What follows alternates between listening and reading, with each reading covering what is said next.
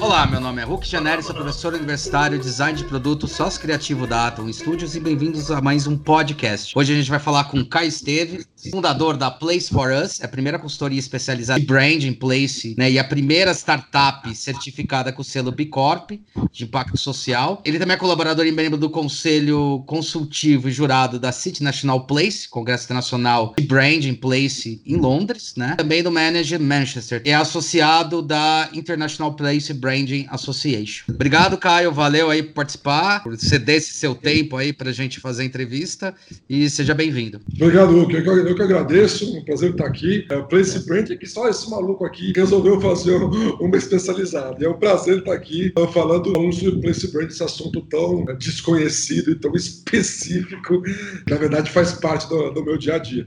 O que raios, afinal, seria Place Blend?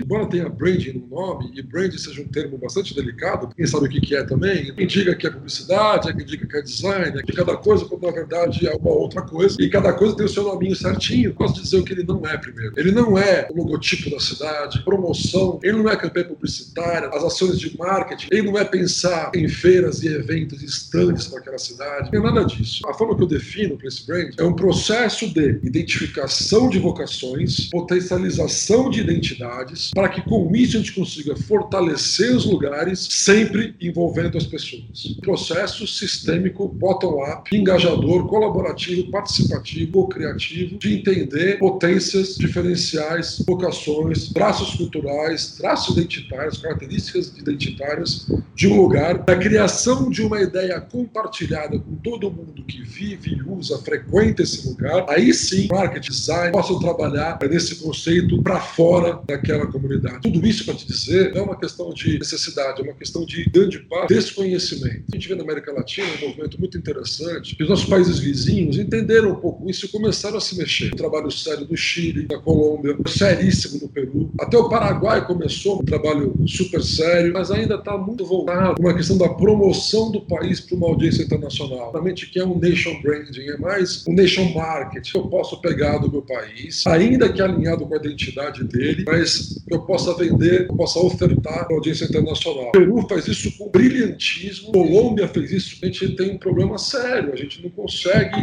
alavancar essa nossa percepção. A gente ano após ano, eu estou pegando só o turismo como recorte, uma das vocações do nosso país, a gente toma pau ano após ano. Estava escrevendo um capítulo para um livro agora, estava pegando o comparativo dos últimos 10 anos do Brasil no ranking das cidades mais visitadas do mundo. Não tem o que discutir. Você vai- se você for ver, a gente teve Copa do Mundo, Olimpíada, e nenhum dos dois serviu para alavancar um projeto de lugar, de país, uma percepção. Estou até com o ranking aberto aqui. 2014, ano da Copa do Mundo, Rio de Janeiro foi a cidade mais visitada do Brasil, 80 lugar. No ano seguinte, deveria ter sido o ano que o legado da Copa do Mundo teria feito com que o Brasil fosse percebido nos outros países. No top 100 a gente não aparece. Em 2016 a gente volta para o 88 lugar. E no ano seguinte a Olimpíada deu tudo certo, foi tudo redondo. A Olimpíada ocorreu sem nenhum problema. A gente foi para o 94, a gente está na rabeira dos top 100 do mundo. E ainda assim, só o Rio de Janeiro. A gente de fato não tem Cultura Essa- do Place Brand. essa visão de, de identidade, identidade de promoção, fazer uma, compa- uma comparação direta com cidades e com lugares, como que a gente pode se beneficiar disso. Eu estou pegando um exemplo que é raso, que é o turismo, que é um recorte, um recorte muito específico, só mostra que a gente de fato não tem uma narrativa compartilhada e uma promoção de uma narrativa que seja minimamente alinhada com aquilo que a gente tem para oferecer. Você estava comentando isso, eu lembrei que, pô, o Cristo Redentor ele é considerado uma das maravilhas do mundo, né, cara? Olha isso, né? Quando você para pensar nisso, né? Comparando é. os números. Pois é, mas aí é aquela velha história, né? Uma questão também, de novo, da narrativa, basicamente de percepção. E você fala do Cristo, eu vi- eu venho direto nessa imagem, as duas capas do The Economist, né, a revista semanal mais influente do mundo. A gente tem uma do Cristo Redentor decolando, é o Brasil decola,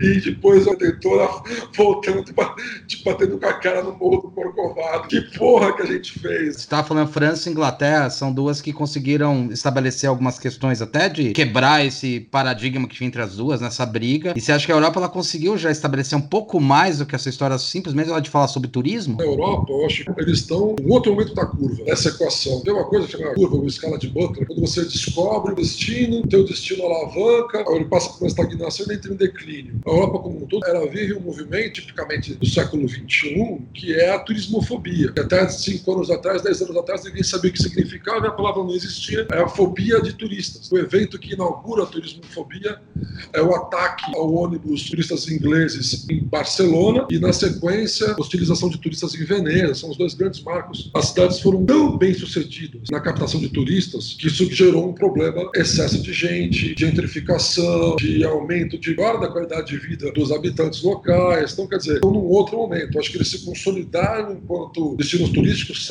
Vamos pegar aí a Santíssima Trindade, Barcelona, Paris, Veneza, Amsterdã, destinos que se resolvem sozinhos. Hoje, mas um outro nível de problema, como que eu resolvo essa questão do excesso de gente. Aqui eu me lembro que a solução mais inteligente foi Amsterdã, né? A Holanda é um país que está o tempo inteiro olhando para isso, revendo isso, principalmente por questão geográfica, é um país muito pequeno. Eles começaram com uma sacada brilhante aumentar o limite simbólico da cidade de Amsterdã. Como tinha uma grande concentração de turistas no mesmo lugar, ah. eles esticaram a cidade simbolicamente, fizeram a praia de Amsterdã, as flores de Amsterdã, o campo de Amsterdã, e esticaram o simbólico, a percepção da cidade para outros lugares, geograficamente e politicamente eram outras cidades. Tipo, igual acontece aqui no Brasil com Morumbi, né? Que tudo é Morumbi, tipo. É mais ou menos isso. Centralizar um pouco a presença de turistas na região muito específica da cidade. Entrar numa outra cidade distribuída, né? Policêntrica. Eu tenho vários pontos de interesse, atendendo a um tipo de comportamento. Eu nunca tinha visto isso antes, acho que isso foi uns três anos atrás. Falei, nossa, puta ideia, já que dá para aumentar territorialmente, eu aumentar simbolicamente. Brilhante. E mais recentemente, a Holanda resolveu, não quer mais ser chamada de Holanda, mas quer ser chamada de Países Baixos, é. porque Holanda é um pedaço dos Países Países Baixos, talvez onde está Amsterdã. A ideia de, de Países Baixos como Holanda também limitava a percepção do visitante, da percepção do mundo, de que o país inteiro se concentrava naquela pequena região. Para mim, a grande aprendizado disso, lição que a gente deveria aprender aqui no país, do quanto o sucesso desses países, dessas cidades, esteja relacionado ao quanto eles constantemente pensam, repensam, corrigem a rota, programam de uma forma estratégica o futuro próximo e às vezes não tão próximo. Estava no ano 2000, a cidade pensando 2020, agora 2030, 2050. A Costa Rica, aqui do nosso lado, estava pensando o país para 2030, para 2050, emissão de poluentes zero. O grande ativo dele é a natureza, né? reconhecido, percebido como uma natureza abundante, é isso que é o grande ativo internacional, do ponto de do turismo principalmente, está diretamente relacionado à emissão zero, está diretamente relacionado à sustentabilidade, que está diretamente relacionado ao próprio conceito uh, que eles trabalham enquanto país, ou seja, a necessidade de pensar a sua identidade enquanto lugar e o que você deve fazer para manter o flow, no fluxo, essa tua percepção, por mais que a gente saiba que o mundo muda o tempo inteiro e aí a gente está vivendo agora uma ruptura e ninguém, né? A gente já fala há muito tempo, a gente está sujeito a pandemias como esse, né? O famoso cisne negro do Taleb, mas a gente fica dando muita bola. Surge uma coisa dessa para ver, a gente tem que o tempo inteiro estar tá pensando nos caminhos e mais do que isso, né? Criando ferramentas e mecanismos que nos permita corrigir as rotas com facilidade e ter o mínimo de dinamismo de flexibilidade para entender para onde ir diante de um ponto de inflexão, de ruptura, como esse que a gente está passando agora. A grande pergunta hoje é: e agora? O que, vai acontecer amanhã? Quer dizer, porque de uma maneira ou de outra, tudo isso que a gente falou agora, que eu estou te falando agora, sobre turismo na cidade, está em xeque. Sim. Será que vai ter gente andando de TGV? Todo mundo juntinho? Quando será que isso vai voltar a ser uma alternativa viável? Uh, vai voltar? Vai voltar, mas a custa de quê? Como vai ter que se repensar esse processo como um todo? Até porque vai ter outras percepções, né? Isso não se muda mais. Teve o impacto, vai ter uma outra percepção da, da própria natureza humana, né? Uma coisa que me parece que vai ser diferente, tenho pensado e escrito um monte de coisa sobre isso, é o nosso critério de avaliação, qualificação e escolha dos lugares. A gente vai trazer coisas que a gente não levava minimamente minimamente em conta anteriormente. Por exemplo, a qualidade de segurança sanitária dos lugares. Acho que, sei lá, desde a Revolução Industrial, a gente não pensa numa cidade do ponto de vista sanitário, ou da limpeza, ou do esgoto, ou do saneamento, ou da qualidade da água. São elementos que a gente se acostumou no último século a meio que, ah, isso está resolvido. É, a única que talvez tenha arranhado alguma coisa parecida há um tempo atrás foi a Itália, quando fez a greve, né? A única, né? Não dá para comparar o impacto que você tem agora. Por exemplo, eu acho que vai ficar muito em xeque. Vou pegar um exemplo idiota e rasteiro para a gente entender. Será que as pessoas vão escolher uma praia onde falta água, nas próximas férias de verão. Só está sendo uma crise onde lavar a mão é o ponto de partida para eu sobreviver. Será que eu vou para um lugar onde não tem água, onde eu não posso fazer isso? Será que isso de alguma maneira não vai entrar no meu hall de avaliação da mesma forma como até um tempo atrás a gente pensava se a praia limpa para tomar banho, se tinha beleza natural, se tinha restaurante decente, se tinha o mínimo de supermercado para me abastecer. Será que agora não vai entrar na minha lista de habilidades de critérios? Prioridades. Naquele lugar falta água ou não, por exemplo? E, indo para um bem raso também, o que aconteceu com o Wi-Fi, né? Hoje em dia quem vai para algum lugar sem Wi-Fi, cara? Pois é, a não ser que você queira se desconectar do mundo. No caso do Wi-Fi, existe uma saída, está muito na moda a discussão atual, que são os refúgios, né? Segunda moradia, ideia de refúgio, que é uma coisa que ficou meio, que ficou meio careta, né? Ficou meio cafona. Talvez volte agora com alguma força. Ah, você pode ter um lugar que você quer se desconectar da sua vida cotidiana, então você vai para um lugar que sabe que não vai ter Wi-Fi, não vai ter TV, você vai ter que conviver contigo mesmo. Mas agora, não ter água, bicho, falar, afirmar qualquer coisa hoje é absolutamente prematuro e desonesto intelectualmente. Me parece que muita coisa vai mudar, até em relação ao nosso próprio uso dos espaços públicos. Dentro dessa área, a gente viu que está existindo uma grande redução do tempo para cá, principalmente a partir dos milênios, um pouquinho antes, que é a redução dos espaços onde a gente vive, justamente porque a gente está usando mais o espaço público, como a intervenção urbana, os movimentos públicos. Eu, eu vou falar um negócio meu que aconteceu comigo. Eu vivo num apartamento de 70 metros quadrados, talvez viveria num apartamento até maior, mas a gente começa a ver justamente essas facilidades da vida. Quer dizer, não precisa ir no supermercado comprar tudo, mas você compra menos, compra com mais agilidade. Você conviver nos espaços públicos hoje em dia é normal. Essa é a minha grande preocupação. Eu escrevi um artigo que era E agora Zeitgeist? Né? A gente estava. Porque assim, cara, o Zeitgeist né, nosso hoje é a retomada da cidade, o espaço público, essa vida em comunidade no espaço público. É uma coisa que estava, e cada vez mais estava sendo buscada, perseguida e promovida. Né? Quando você fala da unidade de habitação,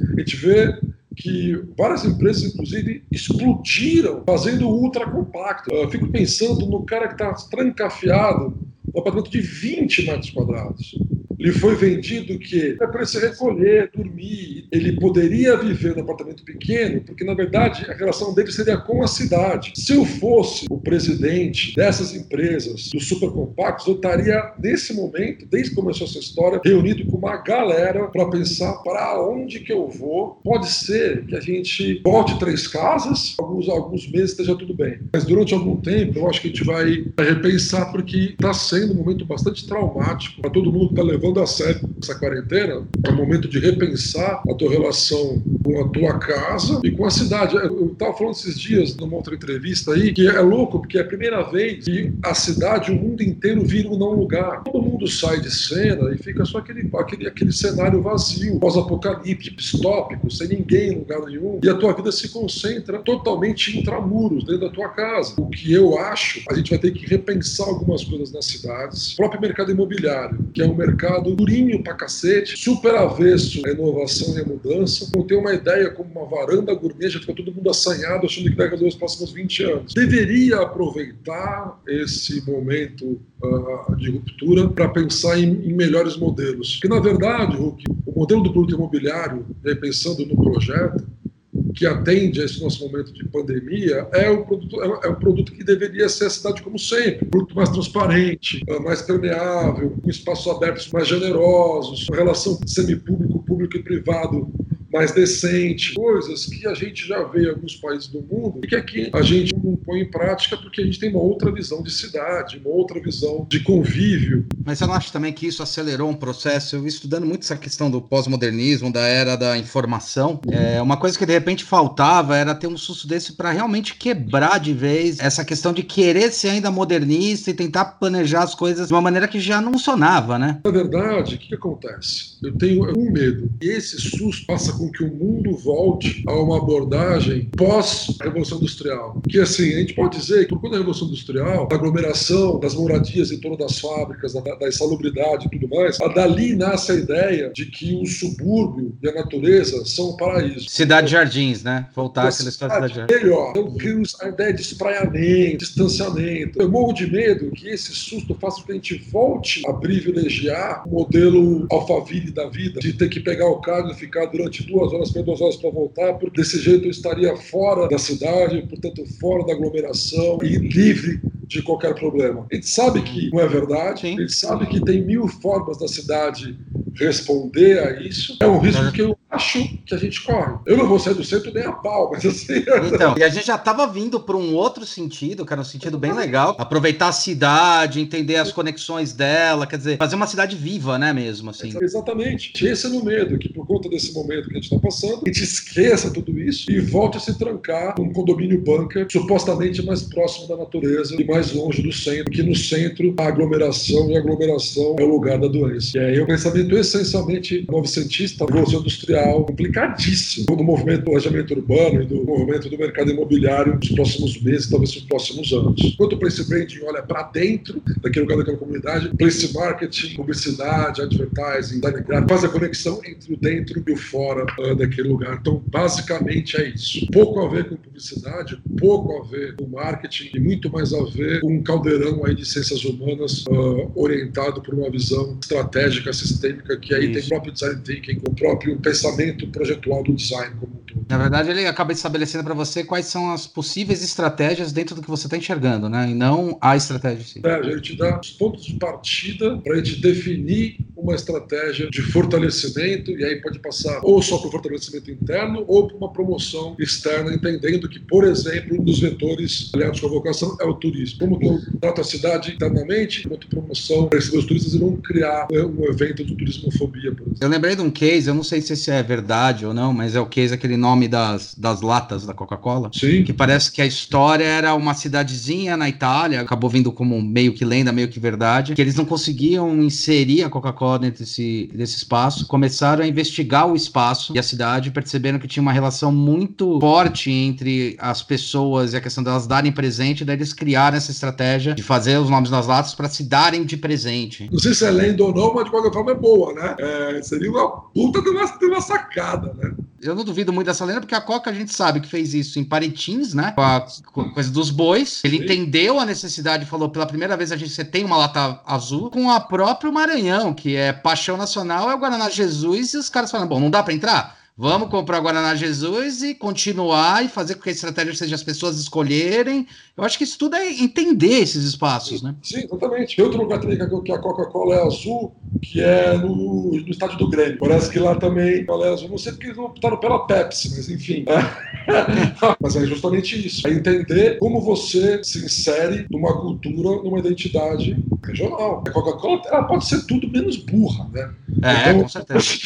Eu não, eu não duvido que eles tenham tido essa abordagem com essa cidade da Itália, como você falou. Quando eu li o Sapiens, quando eu li o Terceira ah. Onda, eles falam muito sobre a revolução cognitiva, aí você tem o crescimento de condados para cidades, depois para países, e agora a gente fala sobre uma coisa global. Pensando sobre o que está acontecendo nesses movimentos urbanos, invasão urbana, entre aspas, no sentido de os movimentos que acontecem nas cidades, então, a tomada das cidades, você tem um novo entendimento sobre as centralidades. Entende que as coisas são globais, mas, por exemplo, hoje em dia eu posso pensar global, olhar local, entender cada relevância de cada ponto desse. Como é que lida com uma estratégia dessa? Há quem diga, tá até um livro com esse nome, o novo localismo. A globalização nivelou tudo de uma maneira tão global que a gente acabou sentindo falta de características mais regionais. A gente começou a entender que as características regionais talvez sejam, grande parte, o elo que nos conecte com esse pensamento global. Uh, eu vou pegar um exemplo que eu, que eu gosto, por exemplo, que eu já bati muito. Uh, se alguém está ouvindo a gente, já me ouviu em algum outro lugar, vai falar lá, vem ele sentar o polo cidade global de novo. Eu, eu, eu vou mesmo. Cidade global é um termo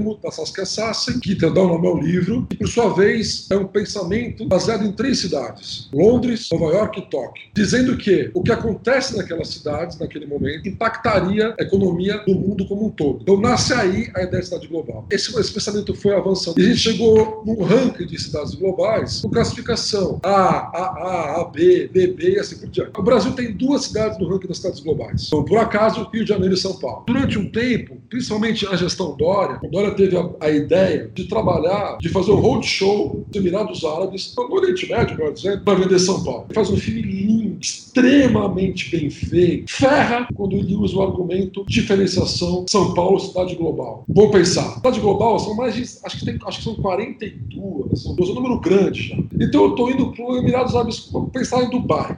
Eu vou até, eu vou até Dubai. Se o cara pega o, o, mapa, pega um compasso e fala, quero fazer duas horas de voo e faz um círculo, ele pega, sei lá, seis estados globais. Como que eu vou do outro lado do mundo oferecer meu destino falando que eu sou uma cidade global? Não faz o menor sentido. Cidade global assim como várias outras modas que as cidades passam, é uma ideia de standardização, não de diferenciação. E aí, para mim, é a relação entre global e local. Globalmente, eu sou uma cidade global. E isso me coloca dentro de um ranking, dentro de um extrato das milhares de cidades que existem no mundo, com os meus pares. Bacana ser global, mas sou global e mais o quê? É o regionalismo. É aquilo que eu só encontro em São Paulo. É isso que faz com que vir para cá, do outro lado do mundo, talvez faça sentido. Então, para mim, essa é uma relação boa entre o que é ser global e o que é ser local e regional. Eu acho que cada vez mais as cidades procuram as suas características identitárias, culturais, locais e regionais. A partir disso, se inserir no cenário global. Perfeito. Do micro para o macro. Exato. Então, cada vez mais eu entendo que são as micro características identitárias e culturais que podem fazer com que os lugares entrem na Major League e ou joguem ou, ou consigam se inserir no cenário competitivo global. Mas é muito engraçado, porque é. isso comum acha que é o contrário. Não, cara, lá em cima está resolvido. Como que eu resolvo aqui embaixo? A particularidade. E tem coisa mais irritante que você comprar um alfajor Havana em São Paulo? É irritante, bicho. Tem, tem, tem, tem, tem, tem que ir para Buenos Aires, cara. Tomar agora na Jesus em São Paulo é absurdo, bicho. É absurdo. Faz sentido, cara. Mas tem uma coisa boa do Guaraná Jesus que eu acho que é válido. Ele é mais caro aqui. Tanto que eu ah. brinco que o Guaraná Jesus foi exportado do Maranhão e trazido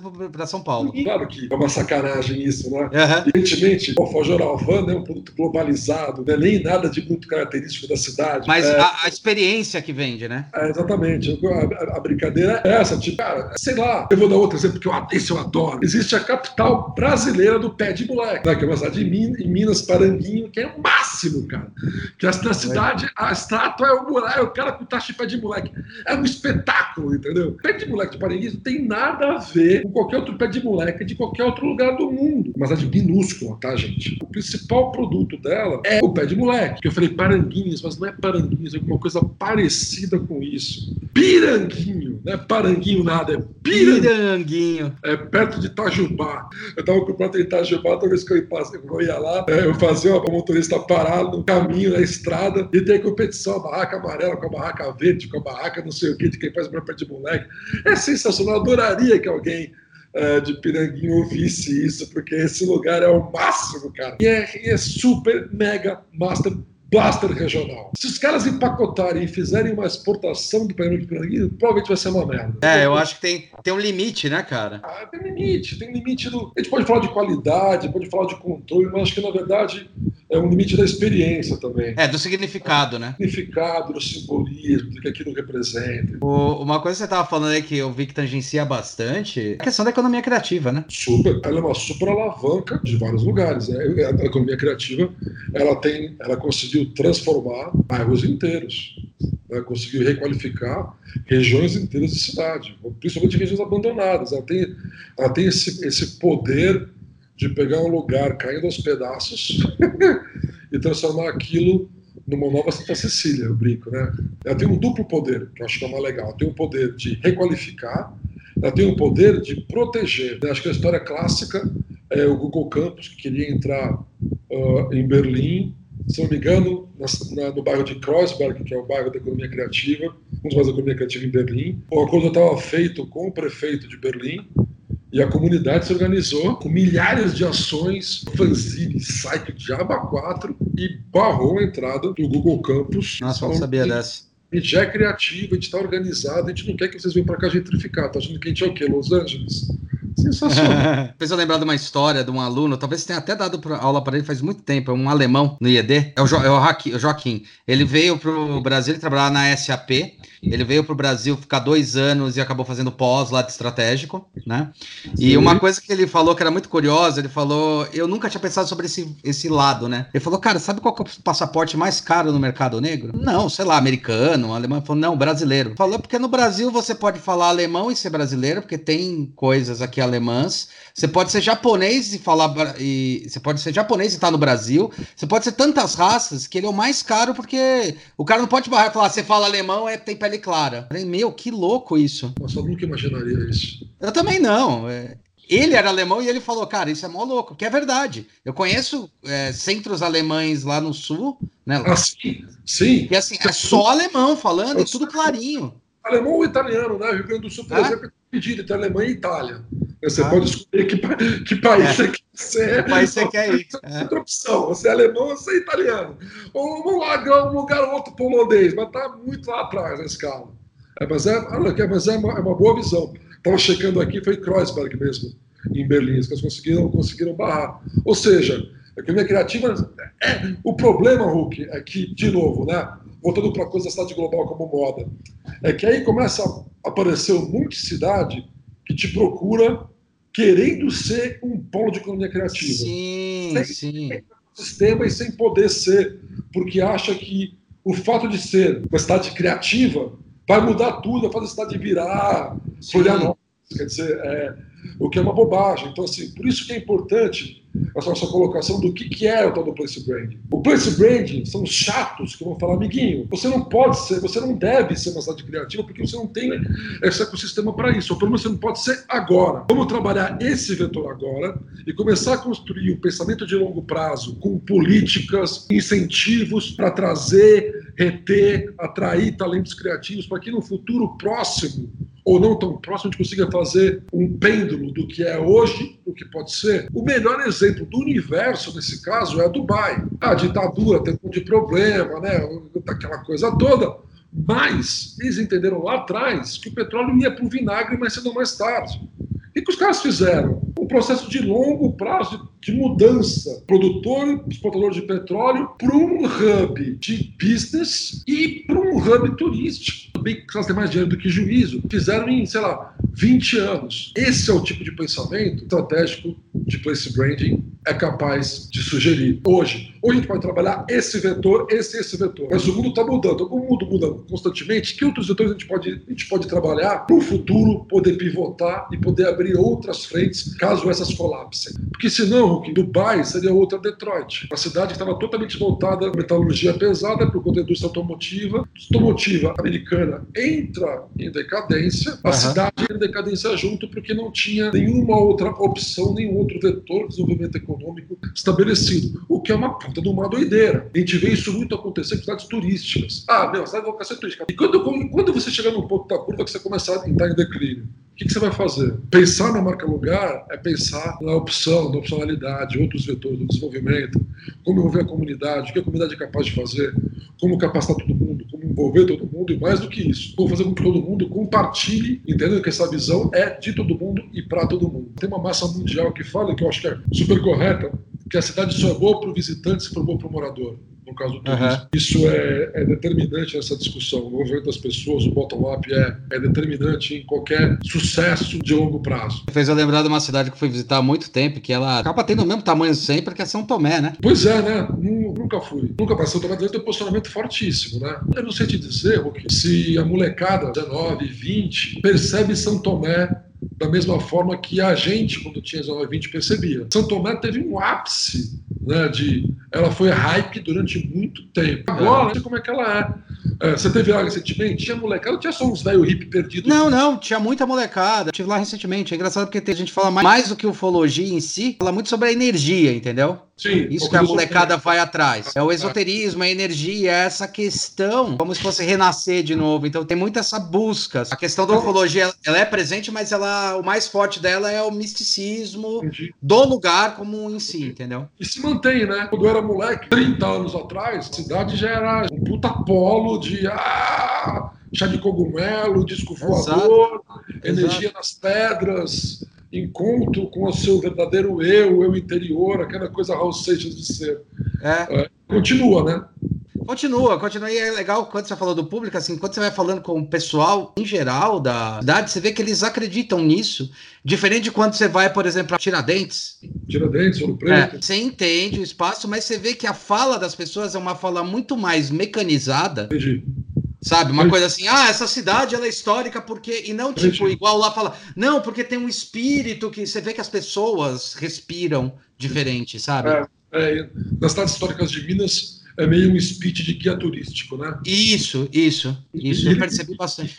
E São Tomé está dizendo que é, um, que, é uma, que é uma abordagem mais de uh, comunidade, ou seja, isso faz parte, eu estou aqui... Da galera! Isso, Né? Uma coisa que a gente busca o tempo inteiro, através do engajamento e da participação de todo mundo, que é o que a gente chama de senso de pertencimento. Esse cara que falou para você ele tem certeza que aquele é o lugar dele no mundo, cara. Ele está tá te contando uma história, está te contando a história dele. Estou nesse lugar completamente. Isso é o que se quer, é o que se busca. Quando você engaja as pessoas e tem uma identidade compartilhada. Você me fez lembrar de duas coisas que eu queria saber se, se você acha que tangibiliza, quais são os limites, que é a questão da criação do petit gâteau. Ele foi criado, na verdade foi um bolo que deu errado, e daí o cara pegou e falou, ah, vou dar o nome de petit gâteau. Agora o mais curioso é que o petit gâteau todo mundo acha que é francês, mas ele foi criado acho que numa cozinha na Califórnia, se não me engano. Ele errou e falou, puta meu, que droga. Daí ele falou, como é que eu vou conseguir dar um, nome potente para isso. Daí ele chama de petit gâteau porque é a central da gastronomia é inconscientemente. Outra coisa, essa história da champanhe ou do queijo Minas.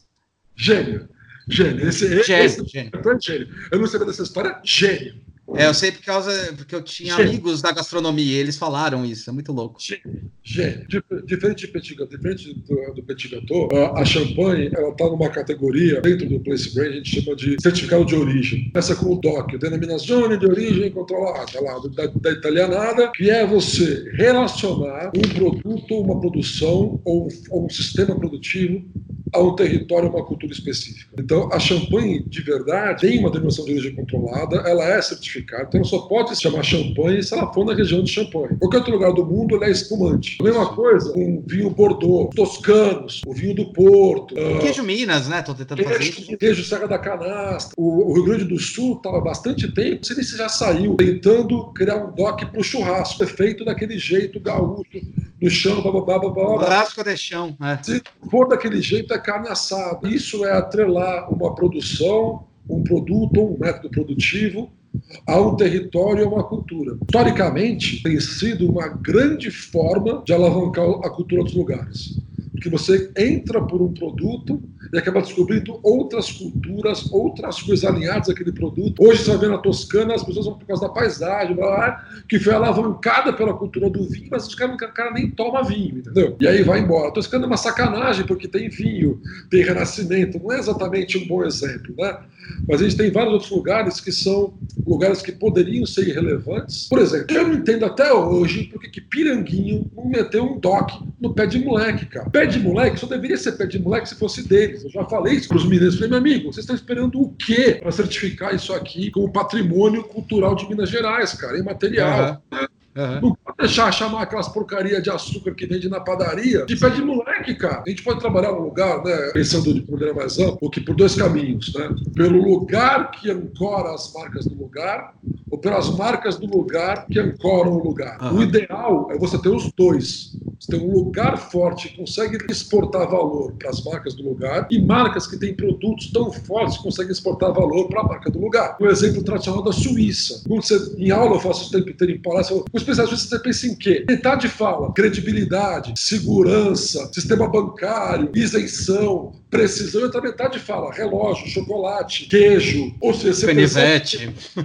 Você vai de um lado, você chega numa coisa premium, você vai de outro lado, você chega em outra coisa, ou seja, isso se complementa e cria uma aura do que é uma percepção de país. Né? Não importa para que você corra, coisa que poucos outros países são capazes de fazer. Eles fazem isso muito, muito, muito bem. Brincadeira que eu faço sempre de sacanagem. É, vamos pensando no que significa o Brasil e depois pensando numa marca que, que representa o Brasil. Eles têm uma marca de performance internacional hoje, uh, duas capazes de representar uh, a gente enquanto conceito, né? Ou seja, o país do nosso tamanho não só não tem uma marca forte do país, como não tem um programa, uma política pública para incentivar marcas brasileiras de raiz brasileira a terem performance internacional para que com isso também consigam complementar e contribuir para a ideia de uma marca país mais forte. Então, mas você acha que isso aí também não é uma coisa que é muito doida que acontece na cabeça da gente? Eu estava vendo um cara que estuda mais essa parte da antropologia, ah. falando que um dos maiores problemas que o Brasil tem é que o Brasil ele não é uma, é uma pátria que não tem mãe. Então você sempre se, se teve como órfão, né? Tem muito dessa, dessa coisa nossa, não sei se é um preconceito ou não, de querer ser europeu, mas ter a mentalidade de americano, então a gente não se estabelece com o que é especificamente. Sempre olha para fora. Olhar para fora faz parte da nossa história. Se for ver historicamente, claro, vida da família real para cá, da corte, a gente, assim como com todos os países novos, tem essa capacidade de olhar para fora. O problema é que talvez a gente tenha olhado para fora e esquecido de olhar também para dentro. É, os países novos têm essa, esse costume, vamos dizer assim, de olhar para fora, porque por serem novos ou supostamente novos, com culturas importadas, né, já que quando vem a cultura europeia a gente nega a cultura indígena, né, original, a gente acaba incorporando uma outra cultura e na ansiedade de pertencer a essa nova cultura nega a nossa cultura original. A diferença é que a gente negou extremamente a gente, a Austrália e uma porrada. Sim, sim. O problema é que a gente tem que agora reencontrar esse elo com de pertencimento. De pertencimento e de identidade. E que por muitas vezes, o que essa é uma discussão muito boa, essa identidade é uma identidade que ela vai ser criada ao longo do tempo, coletivamente. É um construto Sim. coletivo. Talvez, se a gente for olhar para trás, eu acho que no caso do Brasil faz sentido, nossa tradição cultural ela não é brasileira, ela é, ela é portuguesa. É. Se a gente for olhando para trás o tempo inteiro, nunca vai deixar de ser Portugal, ao mesmo tempo nunca vai ser Portugal. Grande parte é entender um pouco essa história original, de alguma maneira, se é que ele existe, mas a partir daí ter uma discussão coletiva de construção de um novo caminho. E no caso do Brasil, eu sempre lembro de um amigo português que me falava uma coisa eu morei um tempo em Portugal, né? então eu entendi um pouco melhor o nosso país uh, estando lá. Ele me falava sempre a mesma coisa, eu falava, cara, isso é muito bom. Caio, no que somos ruins, vocês são piores. No que somos bons, vocês são melhores. Eu falei, puta merda, cara, ficamos só com o extremo. A gente, acho que a gente já se livrou um pouco. É que você falou, tem uma essência que é europeia, a gente tem uma mira que está nos Estados Unidos, a gente tem o meio do caminho que a gente não sabe exatamente quem a gente é. E por quê? Porque a gente, tecnicamente, fora da academia, fora da sociologia, das ciências humanas, não tem uma discussão estruturada sobre isso. Né? A última vez que foi tentado um debate público, que não ah. foi um debate de oposição, foi no Estado Novo, quando na verdade ah, tá, tá não era um Estado Novo com base na comunidade na cultura. Era, uma, era um Estado Novo para encaixar, para que as pessoas seguissem aquela ideia de identidade nacional. Não foi identidade nacional construída, foi identidade nacional imposta. E por causa desse desastre, talvez a gente nunca mais tenha falado sobre uma discussão de identidade nacional que talvez nem faça mais sentido, dado o momento que a gente está de identidade é, não é nem mais líquida, né? Já é, sei é, lá, é, é mais. É, é. Eu, e o que me parece é que, do ponto de identidade nacional, ela é cada vez mais um mosaico de pequenas identidades, como estava Isso, é, eu acho global local. Acho que não é uma coisa, é um construto, várias manifestações identitárias regionais que juntas cria uma resultante ou cria uma somatória que seria tratada dessa identidade nacional. E certamente não é, do meu ponto de vista, Brasil acima de tudo, Deus acima de todos. Que fique registrado nos anais da história. E essa ideia de pátria amada Brasil, Brasil acima de tudo, Deus acima de todos, é um ufanismo que volta e que me lembra, inclusive, essa discussão de identidade nacional do Estado Novo. É, um Exato. Tanto, se não totalitária, certamente autoritária. Eu sempre discuto que tem uma coisa engraçada quando você fala isso, que o Bush, né? Bush pai, ele tinha a mesma mentalidade que o Trump para pensar. Era igual, só que funcionou para um momento histórico, mas é exatamente igual, até o discurso é muito parecido. E hoje o Trump se ferra nessa história porque mudou, né? É, outro, é o Zeitgeist é outro, mudou, mudou, mudou completamente. É, tem nacionalismo, make, make America Great Again, uma coisa mais bélica, mais machinho, do meu é maior que o seu, aquele papo bem machinho. 15 anos. Adolescente. Mas os, os Bush saíram da mesma turma, né? Veio, veio o Obama aí para quebrar um pouco, já, já, já voltou. Essa é. coisa que infelizmente o Brasil se espelha hoje politicamente, né? É, então, por isso que eu tô falando, às vezes ele se espelha, né, cara? E isso é um, é um problema. É legal isso aí que você está descrevendo sobre local e até lá no começo, quando estava conversando, que eu lembrei muito do que acontece aqui em São Paulo, assim, para quem é paulista, isso é muito claro, que é o Bexiga é um lugar italiano, ponto. Ah, liberdade. São Paulo tem vários exemplos disso. A, a Moca é um exemplo disso. A Moca é uma cidade dentro da cidade. A Moca tem uma, tem uma língua própria. É muito engraçado, é muito legal, isso é absolutamente positivo. A liberdade, por exemplo, por mais que ela tenha estetic, esteticamente, simbolicamente, a relação com o Japão, já se perdeu um pouco. Já. Né? Já não é tão. Já não tem um senso. Os japoneses moram ali e amam aquele lugar, como a Moca tem. A Moca, bichão. O cara não mora na Zona Leste, o cara mora na Moca. O cara não mora em São Paulo, na Moca, não adianta. É, é muito louco.